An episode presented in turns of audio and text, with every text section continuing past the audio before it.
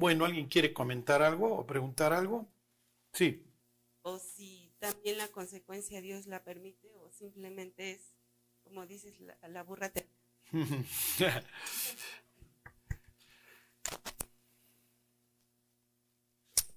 este,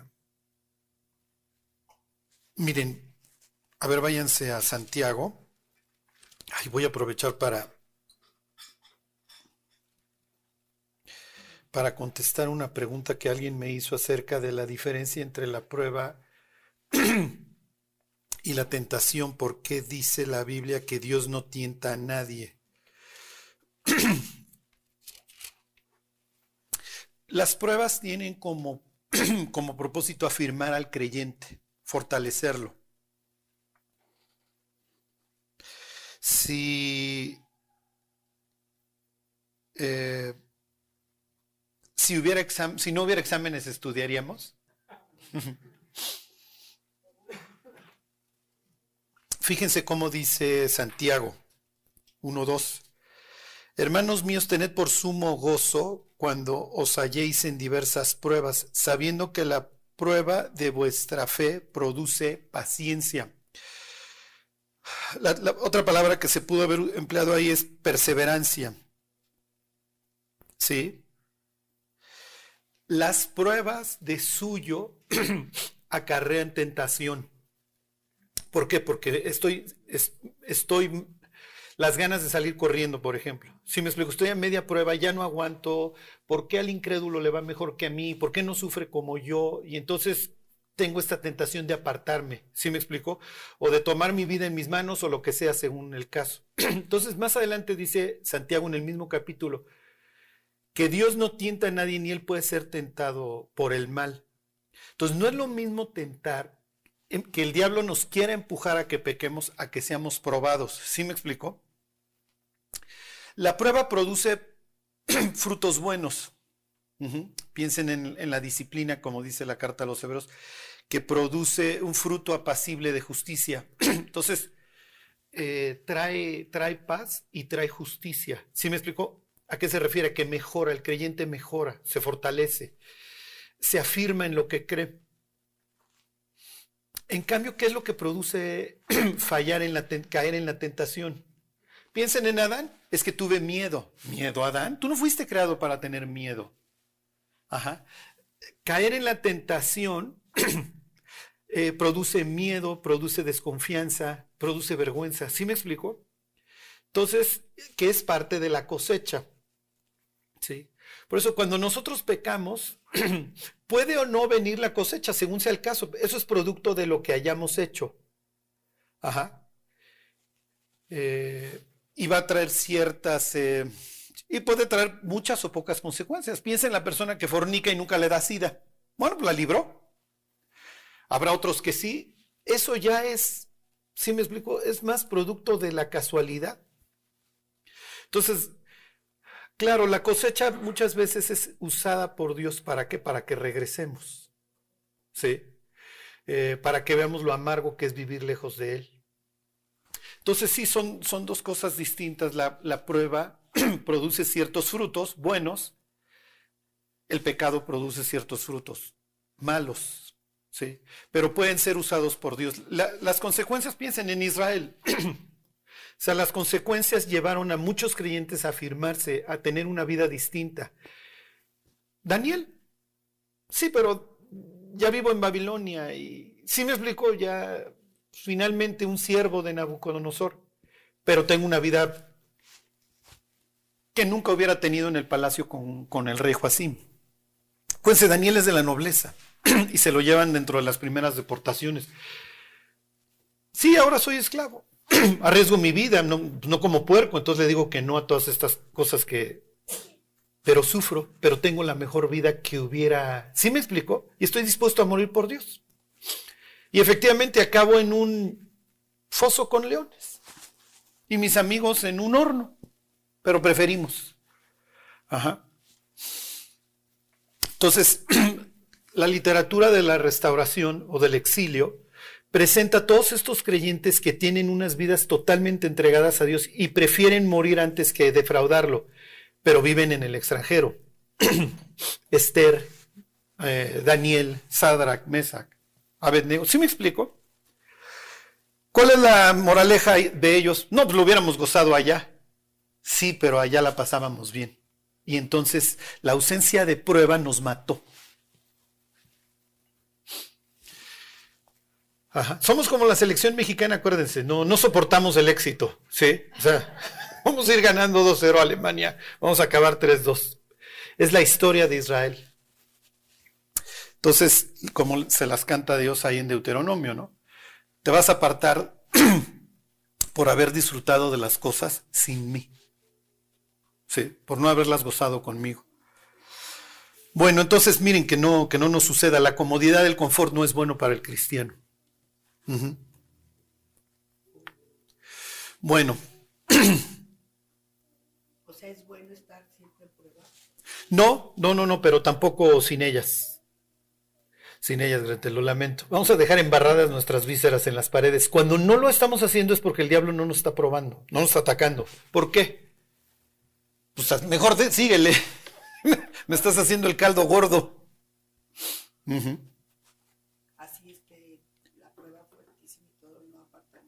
Exacto, esa es la idea. Piensen en Job. Job es el jefe, ¿no?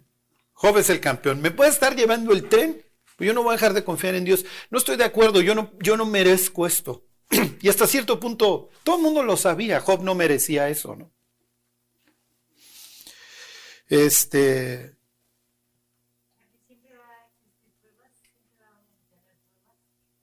Miren, Pedro diría si fuera necesario. Entonces, pues ya se los dije. Si yo le dijera, oye Dios, si fuera necesario, ¿no? Y Dios diría, mm, creo que sí. Sí, dice que para que si es necesario sea sometida a prueba vuestra fe mucho más preciosa que el oro, dice. Y el oro se purifica con fuego y lo mismo nosotros. Por eso cuando Jesús le enseña a sus discípulos ahora les dice, miren muchachos, pidan esto. No me metas en tentación, mas líbrame del mal. Entonces, estarle pidiendo esto a Dios nos recuerda que somos, que tenemos esta tendencia a apartarnos.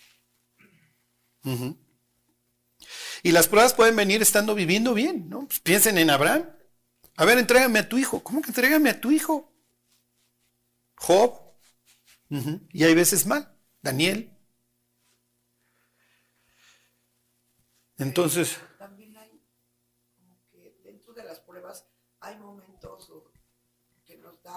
No sé, Dios para, para, para estar tranquilos, vamos, para dejar de estar en prueba y, y, más o menos tener, ir viviendo tranquilos, de la mano de Dios sí, pero tranquilos. O sea, no siempre lo que decía, en prueba, en prueba, en prueba, y que llegue, que llegue un momento en que digas, híjole, sigo y sigo y sigo y no pasa nada, no, no, no veo conmigo. Sí. Bueno, más bien quiero estar tomada de la mano de Dios esa fe, pero si las pruebas siguen y siguen y siguen y siguen, yo me imagino que Dios también nos ha de permitir. Claro, no, no, y miren, como dice Pablo, o sea, la prueba va siempre este, acompañada de la salida, ¿no? y no nos prueba más allá de lo que. A ver, ahora sí te aviento esta y, y con esta te trueno. No, o sea, la idea es este Miren, la idea es que, acuérdense que Dios no nos está preparando para esta vida, sino para la que sigue. La prueba puede ser una bendición, Gretel. Imagínense, nos sacamos la lotería. Como siempre les digo, si ayer se hubieran sacado la lotería, ¿estarían aquí? No, estarían viendo Mónaco en el internet, ahorita, ¿dónde me voy? Pero pues aquí estamos. Entonces me imagino que nadie se la sacó ayer. ¿ah? Sí, Charlie, por eso estoy aquí. Hoy dan el numerito. ok. Pero, por ejemplo, en el caso de Daniel, o pensando en Josías, por ejemplo, que era cosecha de, pues, de sus antepasados, por así decirlo, ¿no? De sus padres, como ya la Biblia. Hay que, o sea, pues, se los llevaron entre las patas, ¿no? Sí, en el caso de Daniel no, porque pues es noble, ¿no? Era de la nobleza. Lo más probable es que sí es joven porque lo están preparando para la corte. Pero vayan ustedes a saber qué tanto hubo reventón, porque es lo que le carga la mano mucho la Biblia a Joacim. Sí. Este, sobre todo Jeremías 22. Pero sí, muchos, muchos sufrieron por, por los pecados de sus antepasados. Porque tenemos esa capacidad de destruir a la siguiente generación si nosotros no seguimos a Dios. Y realmente nosotros no le podemos enseñar a nuestros hijos a ser fervorosos si nosotros no lo somos. Esto es lo más importante de un padre, ¿sí? Como dice el Salmo, que le notifique los estatutos de Dios a la siguiente generación. Sí, pero sí, nuestros hijos van a sufrir por nuestros pecados. Por eso hay que llevarla muy, muy relax y no perder la brujulita. Generar una siguiente, ¿cómo les diré? Ajá, hacer una siguiente generación fervorosa es dificilísimo. Porque la tendencia de nosotros como papás va a ser dárselo todo a nuestros hijos y echarlos a perder. Y entonces que vean el cristianismo como un accesorio añadidura a su vida. No, pues, como diría Dios, no, maestro, no le estás dando un accesorio, le estás dando la vida. Cuando hay generaciones segundas fervorosas son muy fuertes y generan una tercera. Bueno, ¿alguien más? Sí. Respecto a lo mismo.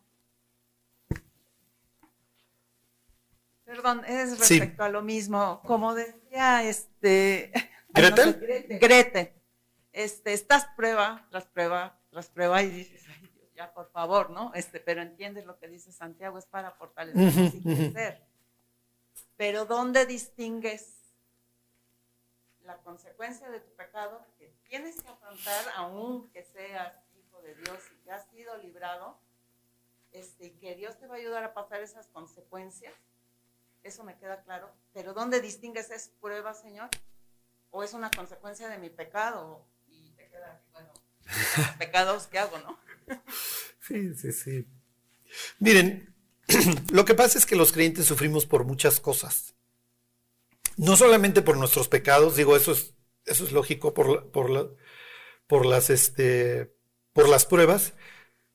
Sufrimos también porque luchamos contra una naturaleza podrida que traemos, un cuerpo que se está desintegrando y el diablo que no nos deja en paz. Ajá. Y por esta necesidad de estar constantemente muriendo. Entonces, lo que pasa es que no vamos a acceder a la montaña si antes no pasamos por el abismo. O sea, piensen así. O sea, Dios saca al pueblo de Egipto. Ya hizo un despliegue así de poder brutal. Pero finalmente lo deja frente al mar y le permite casi casi que escuche los galopes y las ruedas de los carros de Faraón para decirle, mira Israel, te vas a morir, como sea, te vas a morir. O cruzas el abismo conmigo o te mata Faraón. Entonces mejor muere conmigo y morir nos duele, porque todos queremos agarrar nuestra vida en nuestras manos. Entonces vemos a un Israel que desciende al abismo. Acuérdense que ellos ven el mar de esta manera. Yames Mar Suf quiere decir dos cosas. O, ¿cómo se dice? Alga o, este, ¿cómo se dice en read? ¿Cómo se dice en, español? Este, ¿mande? No, juncos, sí, este, algas, ¿mande? No, no, no, este, sí, Sí, juncos, o sea, pero también quiere decir fin, el fin de lo habitado. O sea, para Israel no hay más allá del mar rojo, de estas fronteras en donde ha vivido preso. Entonces ahora te voy a abrir el mar, vas a entrar al fin de ti mismo y vas a cruzar. Y de ahí te voy a llevar a un monte en donde te voy a enseñar a llevarte conmigo y en donde vamos a, celebrar un, banquete. Es lo que luego leemos en Éxodo 19 y y 20, etcétera, ¿no? y a los creyentes nos duele morir. Entonces, miren, piensen, es que tengo muchas amistades buenísimas con las cuales me echo mis alipuses y sí, pero tienes que morir. Es que tengo muchas ganas de este proyecto y sé que Dios no lo aprueba. Pues tienes que morir.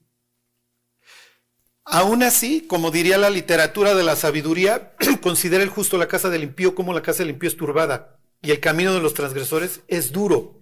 Y con todo, yo sé que al justo le irá bien. O sea, aún así, sí sufrimos, sufrimos con Dios etcétera, pero no nos tenemos que echar los alipuses en la noche para dormir. Así está el mundo. ¿Sí me explico? Lo que pasa es que, oye Dios, pues ya soy tu hijo, ya todo tiene que salir bien, ¿verdad?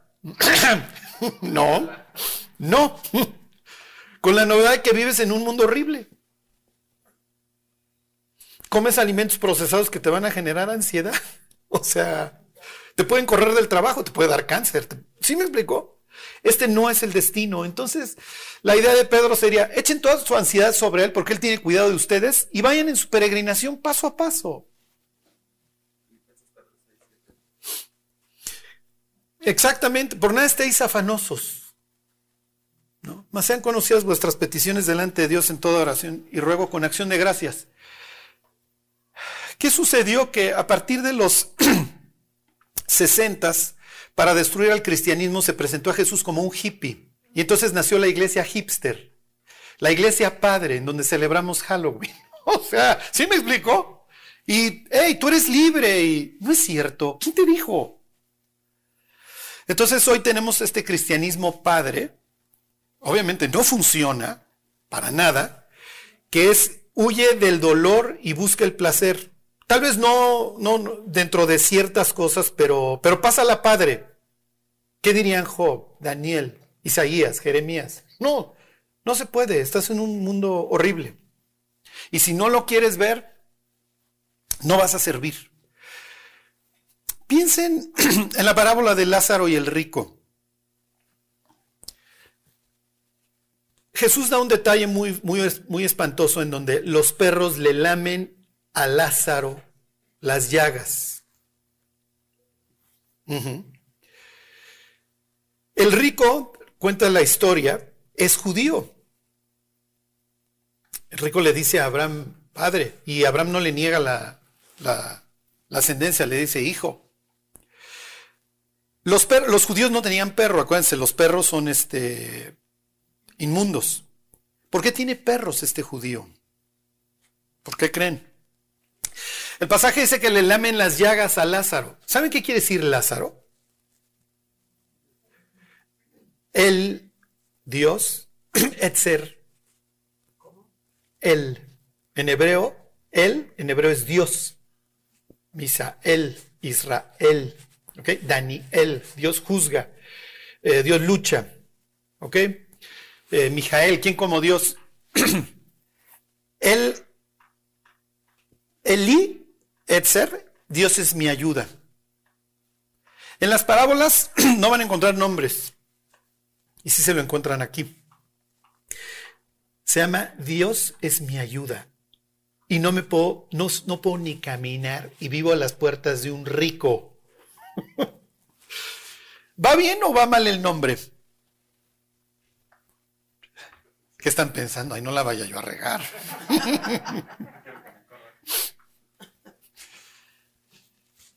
Para que vean nuestra vida, o sea, nuestros ojos, cómo nosotros vemos la vida.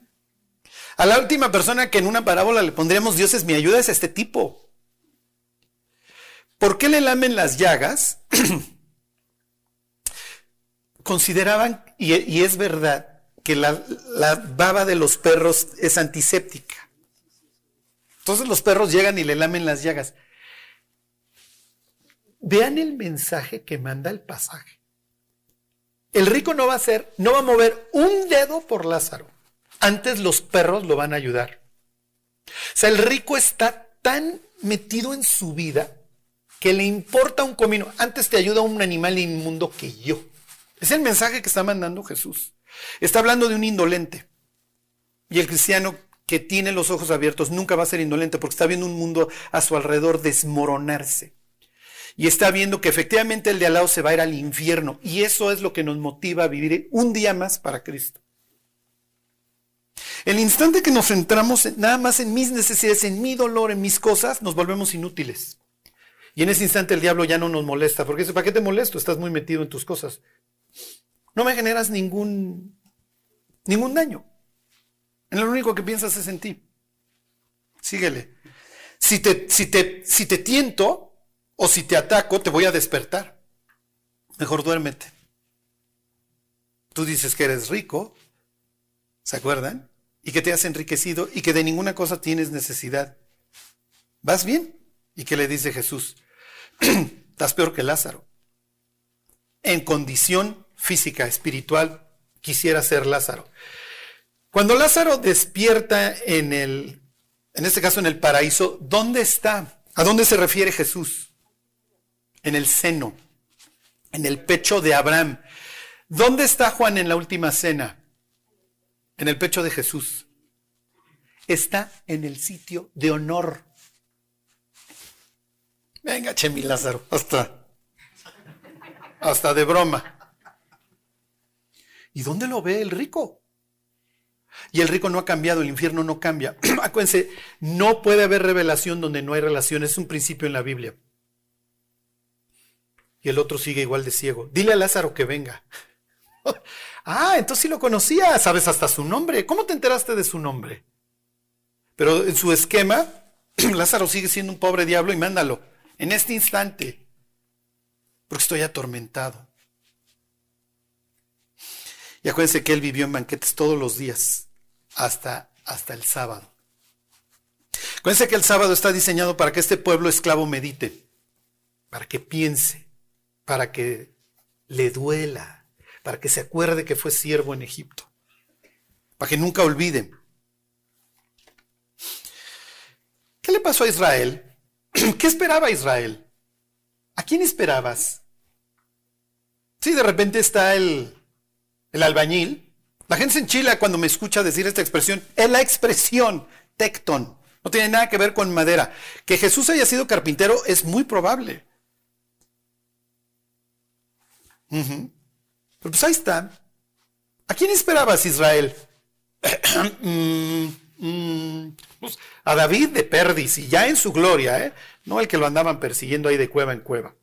Sí, es el que esperabas. ¿Por qué? Porque tú esperabas un cambio de circunstancias, que tus problemas se resolvieran. Pero tu peor problema, ¿dónde? Está aquí adentro. Y si eso no cambia, olvídate.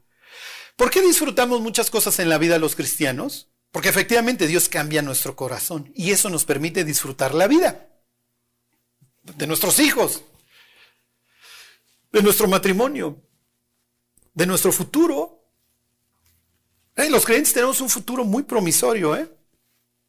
Muy promisorio, increíble. Lo mejor. Este, y nos permite disfrutar muchas cosas. ¿Y saben qué es lo peor? Que de incrédulos sufríamos. Sufríamos más y sin esperanza incrédulos, acuérdense de pues, cómo nos curábamos las penas. Aunque aparentemente tuviéramos muchas cosas, ¿eh? Pero sufríamos horrible. Peor que ahora, mucho peor que ahora. Ahora tenemos esperanza y tenemos un Dios a donde recargarnos. Antes, pues échenle ganas, muchachos. Sin esperanza y sin Dios en el mundo, diría Pablo. Sin esperanza. Hoy la tenemos. Hoy la mayoría de los cristianos nos queremos morir, en serio. ¿Para qué? Para salir de acá. Pero, dijera Pablo, lo cual es muchísimo mejor, ¿no? Pero este, pero si estamos aquí es por algo. Si estamos aquí es porque todavía somos útiles. Acuérdense, somos lo que hay. O sea, si ahorita Dios se asoma y dijera, en la región de Tlanepantla tengo ejército,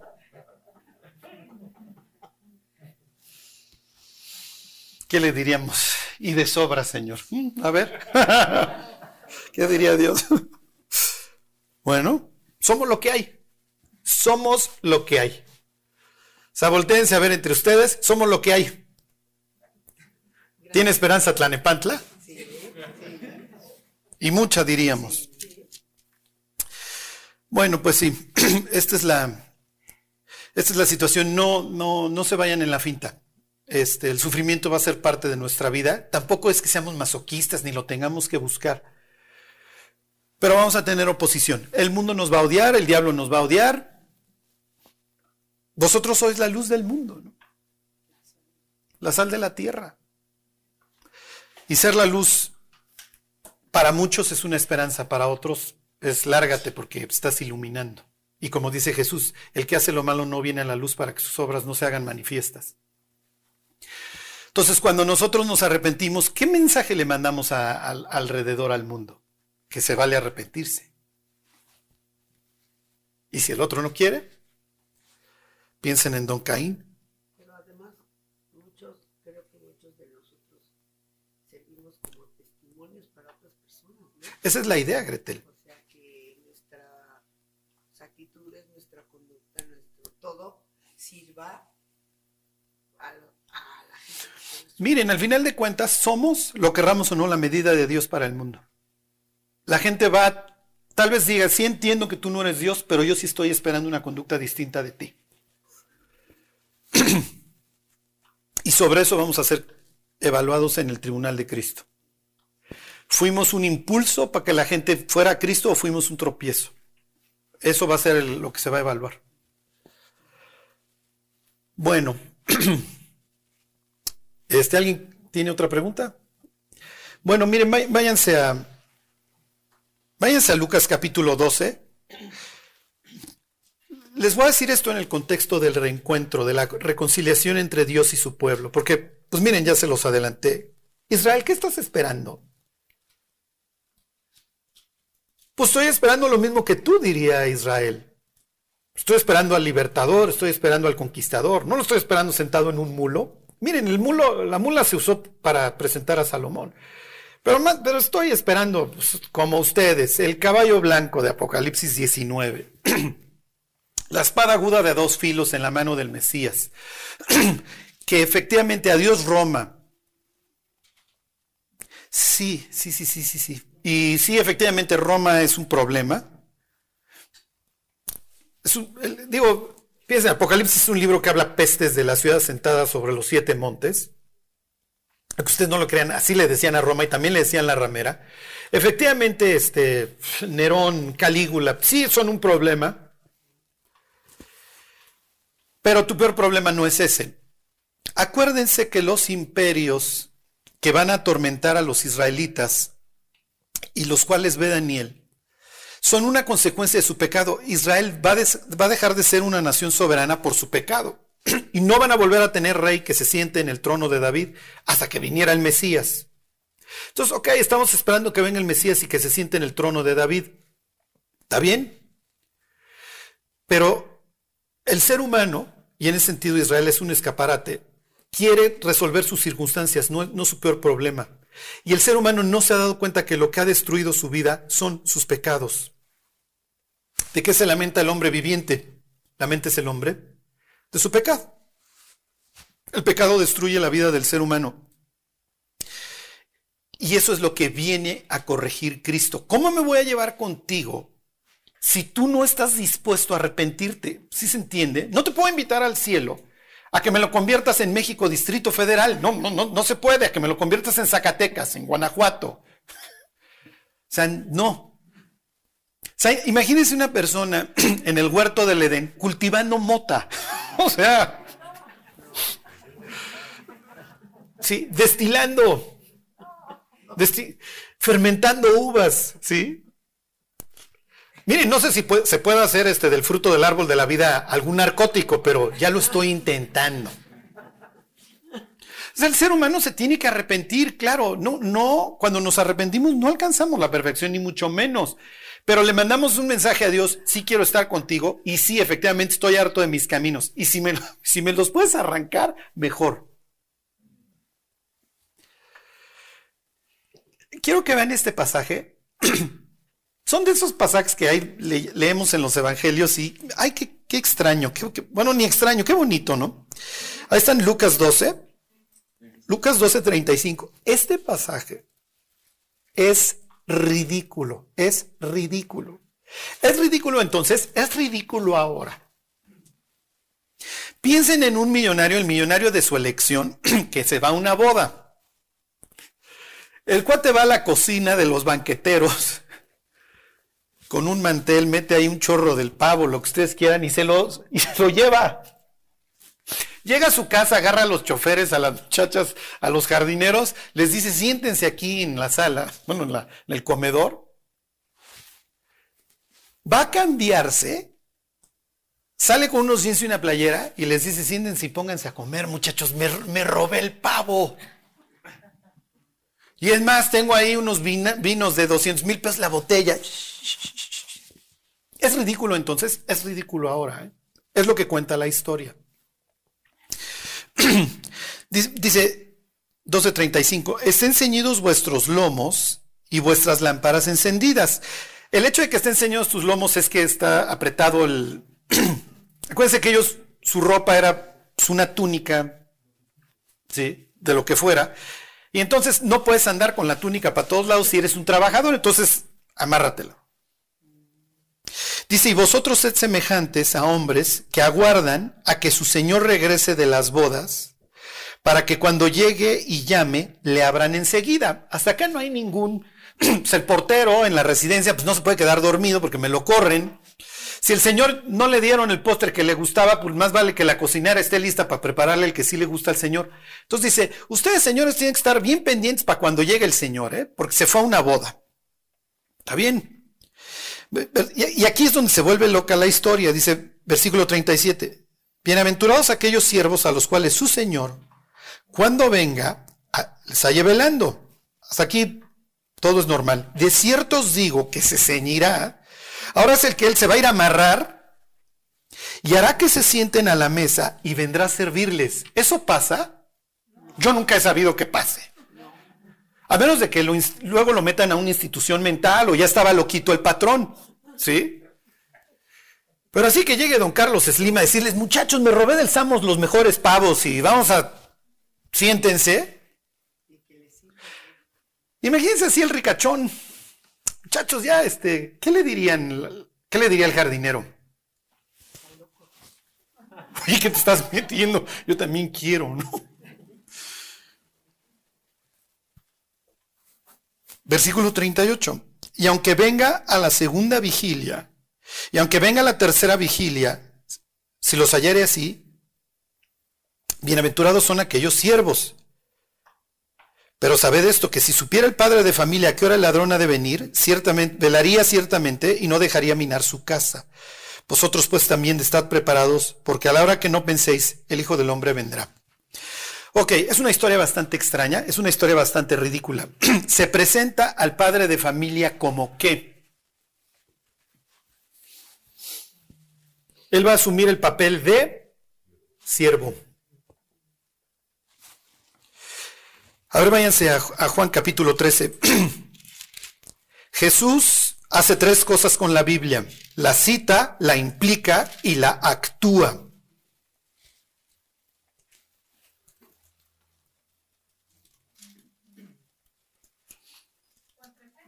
Ajá. Juan 13, 4. Dice, se levantó de la cena, se quitó su manto, acuérdense que es Pascua y entonces están, tienen su garrita más elegante, la que sea. La más elegante solía ser de una sola pieza, de una sola costura. ¿Ok? Entonces está dando la idea de que se despoja de su ropa. Piensen en la parábola que acabamos de leer. Y tomando una toalla se la ciñó. Luego puso agua en un lebrillo y comenzó a lavar los pies de los discípulos y a enjuagarlos con la toalla con que estaba ceñido. Naturalmente, versículo 6, entonces vino a Simón y Pedro le dijo, tú me lavarás los pies. Eh, es un oso, acuérdense lo que está sucediendo. Pedro, que es el que está más lejos, es el que debió de haber lavado los pies de los discípulos. Pero Pedro no está dispuesto a humillarse delante de los demás y Pedro no entiende muchas cosas entre ellas que Jesús está actuando la Biblia. Jesús está tomando la forma de siervo. ¿Dónde se refiere a sí mismo Dios como siervo? O el Mesías como siervo. Ahora váyanse a Isaías 42. Lo que quiero decirles es que Israel no entendió todos estos pasajes, muchas veces crípticos, de que el Mesías se iba a presentar no como un rey, sino como un siervo. Casi, casi Bartimeo le dice a Jesús, hijo de David, porque no lo ve. No, ve a Mateo, no, no ve la clase de discípulos que trae. Jesús aquí está actuando la Biblia. Cuando detiene la tormenta, cuando las, cuando las olas se levantan, tú las sosiegas. Entonces ahí está, ahí está Jesús diciendo, yo soy Dios. Está actuando la Biblia. Hay veces que la implica. Haz esto y vivirás. Hay veces que la actúa. En, en la última cena la está actuando. ¿Qué les dije? Ok, este es un pasaje que va a estar citando Pablo constantemente. Fíjense, ahí están 42.1. Dice, he aquí mi siervo, yo le sostendré, mi escogido en quien mi alma tiene contentamiento. He puesto sobre él mi espíritu, él traerá justicia a las naciones. Cuando el Espíritu Santo desciende sobre Jesús, es una imagen que está actuando Isaías 42.1. Acuérdense que Jesús sale de donde? Sale del agua que implica caos. Y en ese instante el Espíritu de Dios en forma de paloma viene y se posa sobre él. La paloma para estos momentos ya ha tenido muchas, eh, ¿cómo les diré? Muchas representaciones. En el arca, que trae el olivo, ¿se acuerdan? Otro símbolo del Espíritu. En Jonás, el, enviado a los gentiles, ¿ok? Y en Génesis 1, 2, en donde se presenta el Espíritu de Dios revoloteando, ¿se acuerdan? La palabra en hebreo es merajefet, que es revoloteando, aleteando. Entonces sale Jesús del caos y sobre él se posa el Espíritu, que obviamente viene en forma de paloma revoloteando y se posa sobre él. Y entonces la imagen que proyecta es, este es mi siervo, mi escogido, él va a arreglar el mugrero, él traerá qué, por lo que le falta a las naciones, él va a traer justicia. ¿Sí se entiende? Entonces Dios está mandando el mensaje, Él es el que va a arreglar lo que está mal, el elegido, el enviado. Es lo que dice aquí, mi escogido, la palabra es bajir, ¿ok? Y luego tenemos a un Jesús ecuánime, fíjense, versículo 2, no gritará ni alzará su voz, ni la hará oír en las calles. No quebrará la caña cascada, ni apagará el pábilo que humeare. Por medio de la verdad traerá justicia. ¿Qué implica esto, Charlie? Esto implica que la rama ya está medio rota, Jesús no va a llegar y la va a acabar de romper. La idea es componer lo que está débil. El pábilo le queda así de llamita, lejos de soplarle para que se acabe de apagar, lo va a avivar. ¿Qué está implicando? Que va a darle fortaleza al débil. exacto, va a rescatar. Esa sería la idea. Versículo 4, no se cansará ni desmayará hasta que establezca en la tierra justicia. Y las costas, la idea es tierra habitable, hasta los fines de la tierra esperarán en su ley. ¿Ok? Entonces, ¿quién es este siervo? Los judíos dirían, somos nosotros. Hay veces que efectivamente la Biblia y concretamente Isaías se refiere a Israel como su siervo. Hay veces que no, hay veces que se está refiriendo a un tercero, según sea el caso. ¿Ok? Les sigo leyendo. Así dice Jehová, Dios, creador de los cielos, y el que los despliega, el que extiende la tierra y sus productos, el que da aliento al pueblo que mora sobre ella y espíritu a los que por ella andan. Yo Jehová te he llamado en justicia y te sostendré por la mano, te guardaré y te pondré por pacto al pueblo y por luz a las naciones. Ah, entonces no me estás hablando aquí de Israel, porque ni modo que Israel sea el pacto de Israel. ¿Sí se entiende? O sea, el nuevo pacto va a estar fundado en ti para Israel, pero no solamente para Israel, sino también para todas las naciones incluyendo a Tlanepantla. ¿Ok? Versículo 7, para que abras los ojos de los ciegos, para que saques de la cárcel a los presos y de casas de prisión a los que moran en tinieblas. Yo Jehová, este es mi nombre, y a otro no daré mi gloria, ni mi alabanza esculturas. Ok, váyanse a Isaías 52.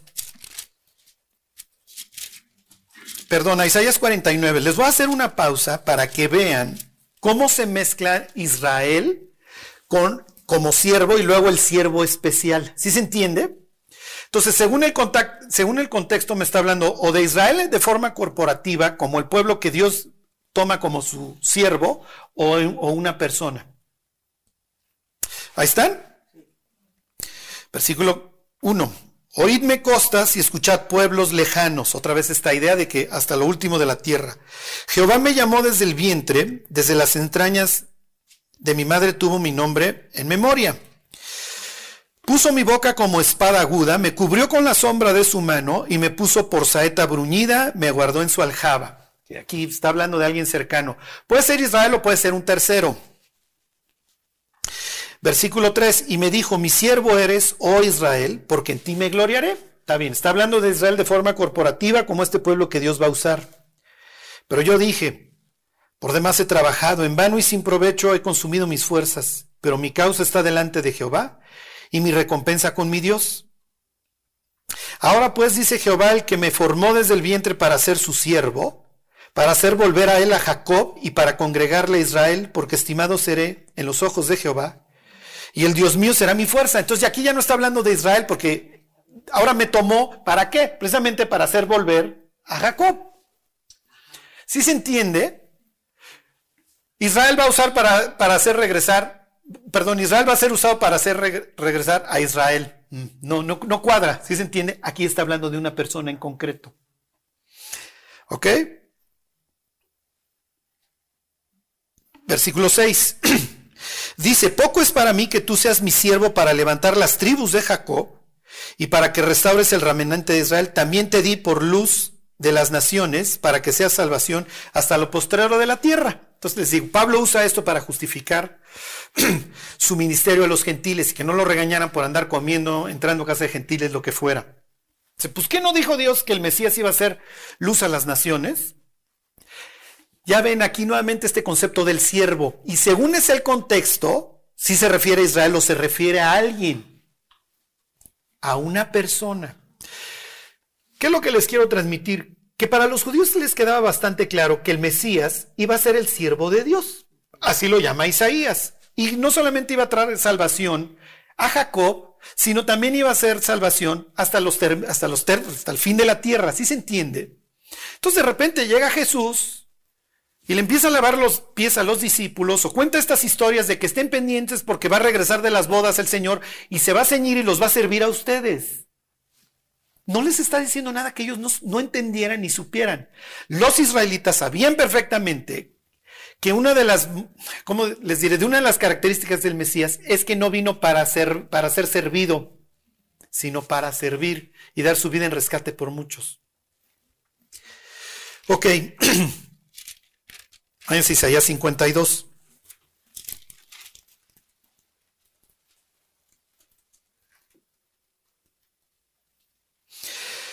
Isaías 52, 13 arranca con las mismas palabras de Isaías 42 que acabamos de leer, con he aquí. La palabra en hebreo es gine, que, que es hasta la fecha, si alguien te da dinero es gine, aquí está tu lana, mira. He aquí, es observa, mira. Por ejemplo, Apocalipsis 3:20, nuestra Biblia dice, he aquí, yo estoy a la puerta y llamo, si alguno oye mi voz, hay traducciones que dicen, mira, yo estoy a la puerta y llamo, es lo mismo. Entonces, miren, aquí está mi siervo. 52.13 dice, he aquí, mi siervo será prosperado, será engrandecido y exaltado y será puesto muy en alto. Cómo se asombraron de ti muchos, de tal manera que fue desfigurado de los hombres su parecer, y su hermosura más que la de los hijos de los hombres. Piensen en esta escena que después de la golpiza sale Pilato y dice, ya déjenlo. Miren, he aquí el hombre, no encuentro ya delito en él, ya déjenlo. Isaías decía que le iban a arrancar la barba. Entonces piensa una persona que le está colgando la piel, sangrado, todo desfigurado después de la golpiza que le pusieron. Ya déjenlo. No, que se muera, mátenlo. Y lo que les decía la semana pasada.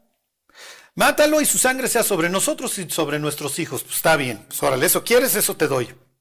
Y la escena que estamos estudiando en Zacarías es, ¿se acuerdan? Mirarán a quien traspasaron y llorarán. Y van a llorar como por la pérdida del hijo unigénito. O sea, es el momento de la reconciliación entre este pueblo y el Mesías. Y diciendo es que nosotros esperamos A, B y C. Y Dios diciendo, sí, nunca esperabas un siervo, ¿verdad? No, Sí, porque nunca, nunca te enteraste que lo que necesitabas era ser salvo de tus pecados, no de tus circunstancias. En los evangelios hay dos personas que son nombradas o tienen, les dan un nombre antes de nacer. Uno es Juan, le dice el ángel a Zacarías, vas a llamar su nombre Juan. Quiere decir Dios, Dios da gracia o Dios de gracia. No te voy a tratar conforme a lo que mereces, te trato conforme al amor que te tengo. Hallaste gracia delante de mis ojos y te debería de castigar, pero no lo voy a hacer. Voy a castigar a un tercero en tu lugar. La otra persona es Jesús y llamará su nombre, le dice el ángel a José, Jesús, ¿por qué? Porque él salvará a su pueblo de los romanos, de sus gastos, de su cirrosis, no de sus pecados. Entonces Jesús, diciendo, muchachos, en serio, ¿qué esperaban? No, pues una lanita, la panza, Señor, la panza. ¿Pudiera ser removida? La papada. Las bolsas, las bolsas, Señor. Así le hago yo en las mañanas, Señor. Hijo. En serio, esto es lo que nos preocupa. Sí. Y acuérdense que llevamos años, al igual que ellos, ellos han fletado la, filosofía babilónica, persa, con Aura Mazda y todos sus dioses, griega, wow, Grecia, teatro, estadio, gimnasio, templo. Y templo, el templo era una casa de citas. Y ahora Roma, el orden jurídico, la conquista. El, la propaganda, el logro humano. Pues es natural que cuando aparece el Mesías como el siervo que nos va a salvar de nuestros pecados, no, no, espérate, no, eso no está en mis planes. Como nosotros. Amazon Prime. Dígame si no es buenísimo. Netflix. Es un bombardeo. y la idea es, fija tus ojos en ti mismo, ve el pecado como algo normal y es más algo que tienes que defender. Y olvídate de los demás. ¿Está funcionando? No, no funciona. No fuimos creados para eso. Fuimos creados para servir a Dios y para trabajar en su jardín.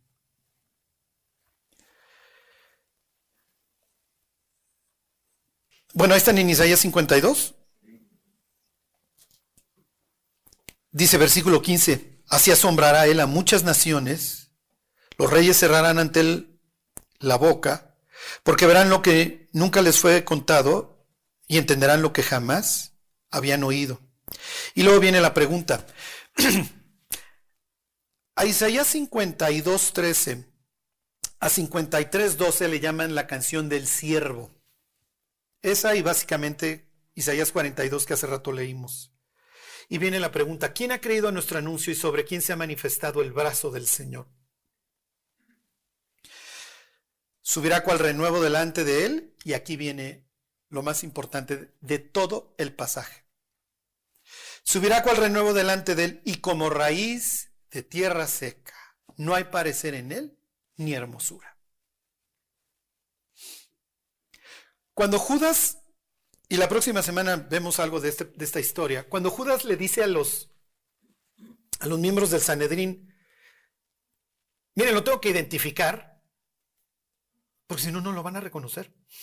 Al que, al que besare. O sea, no es que ustedes vayan a llegar al jardín, muchachos, y, ah, es este, ese es el, el, de la super ropa elegante. No, no, no, te tengo que decir quién es, porque si no, pues en una de esas agarras a Mateo, a Juan, o a, o a Marcos si no sale corriendo encuerado, a ver, este, al que yo besare, porque te lo tengo que identificar.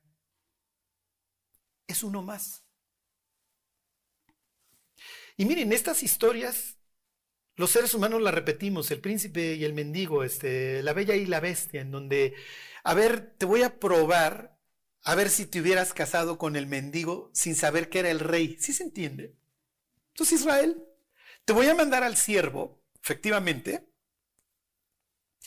y no va a ser hermoso y no lleva la gloria que ha tenido desde, desde la eternidad.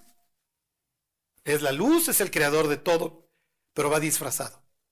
Y va disfrazado de raíz de tierra seca.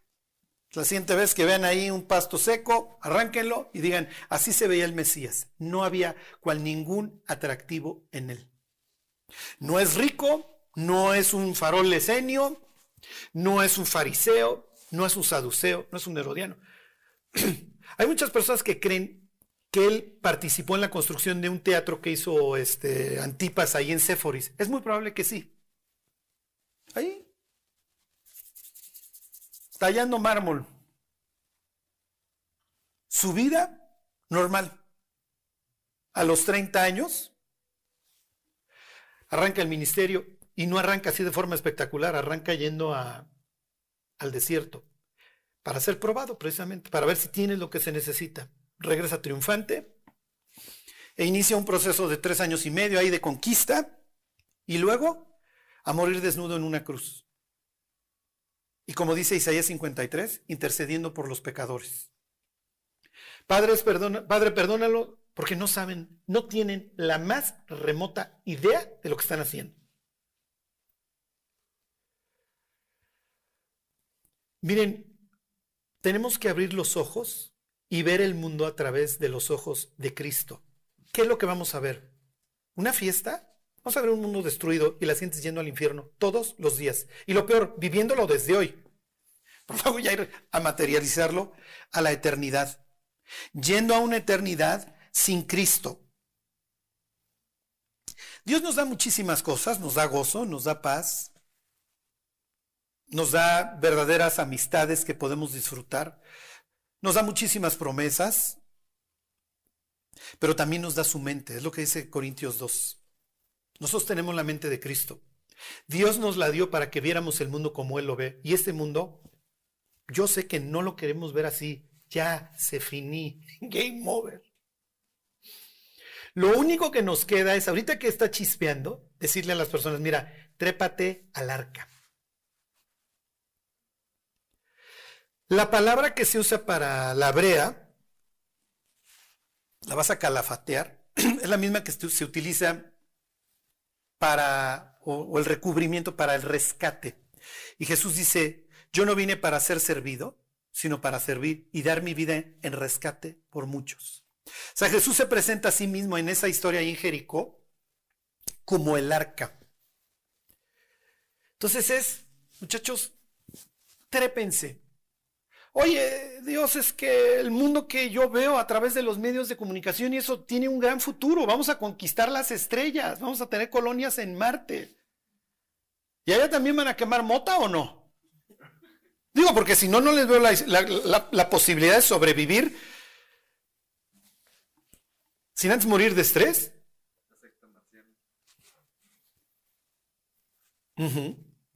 Entonces, ¿dónde encontramos nuestra vida?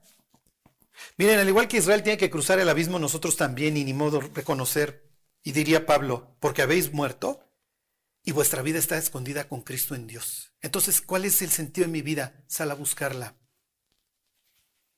Buscadme y viviréis, sal a buscarme. Y ahí, y en ningún otro lado, solamente ahí vas a encontrar el gozo, la paz, el sentido, el propósito que tanto anhelas. Y como diría David, vas a tener un gozo mayor que cuando sus vecinos estaban celebrando la super cosecha con la abundancia del mosto. El gozo que pueda tener el hombre más rico de este mundo no compara al gozo que experimenta el creyente cuando terminas de orar con el incrédulo. ¿Y dónde está Cristo? Está en mi corazón. Y en ese instante sabes que se paró, no sé si Miguel o Gabriel, y empezó así los coros a adorar a Dios. Y casi, casi te dicen, ven, vente a cantarle al Señor. Tu vida sirvió de algo.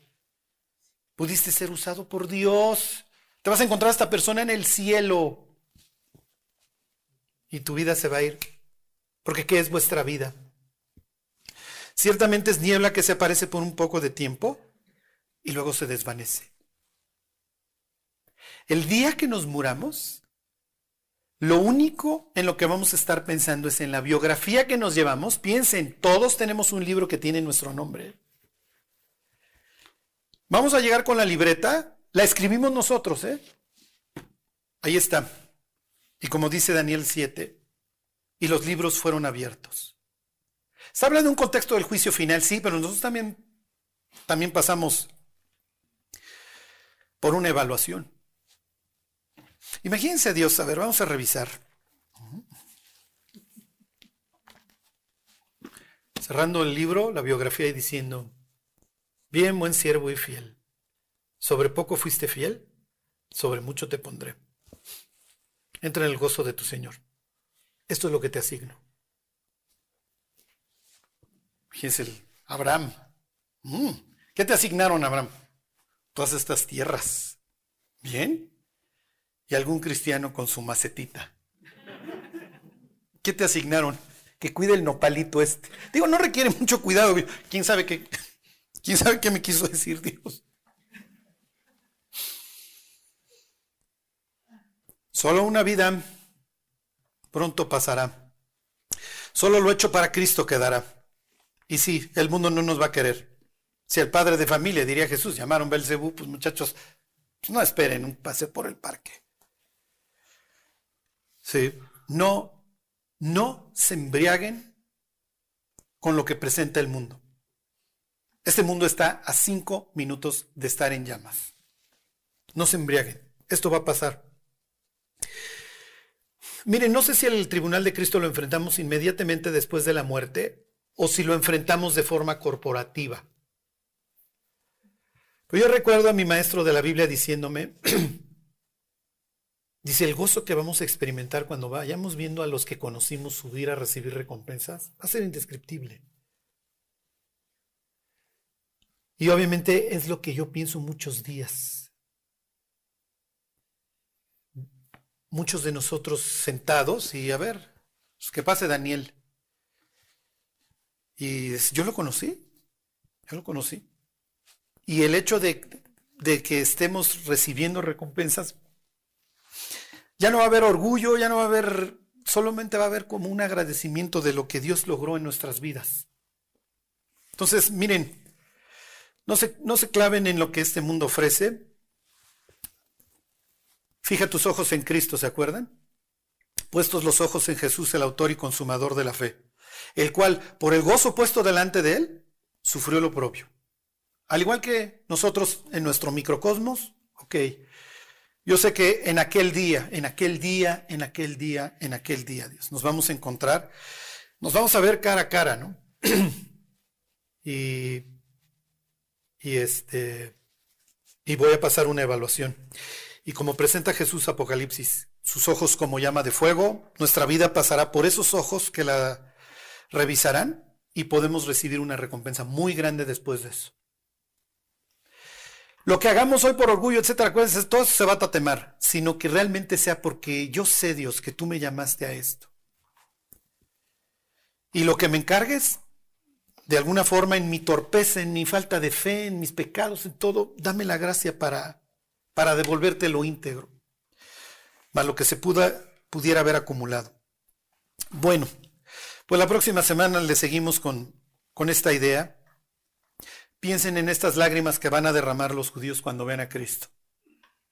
Y decir, ¿cómo no te vi? Pues no, porque te estabas viendo a ti mismo. Bueno, pues vamos a, a orar y nos vamos. Dios, te queremos dar gracias por la cruz, Dios. Ahí donde tú fuiste nuestro sustituto. Gracias, Dios, te damos porque nos tuviste piedad. Y Dios, con tu propia sangre borraste todos nuestros pecados. Dios, que valga la pena. Danos, Dios, una vida que te honre. Danos una mente que te entienda, Dios. Danos la disciplina para pasar tiempo con tu palabra. Permítenos escuchar tu voz, Dios, para encontrar la paz y el sentido que tanto queremos en nuestra vida. Que así sea, Dios. Te lo pedimos por Cristo Jesús. Amén.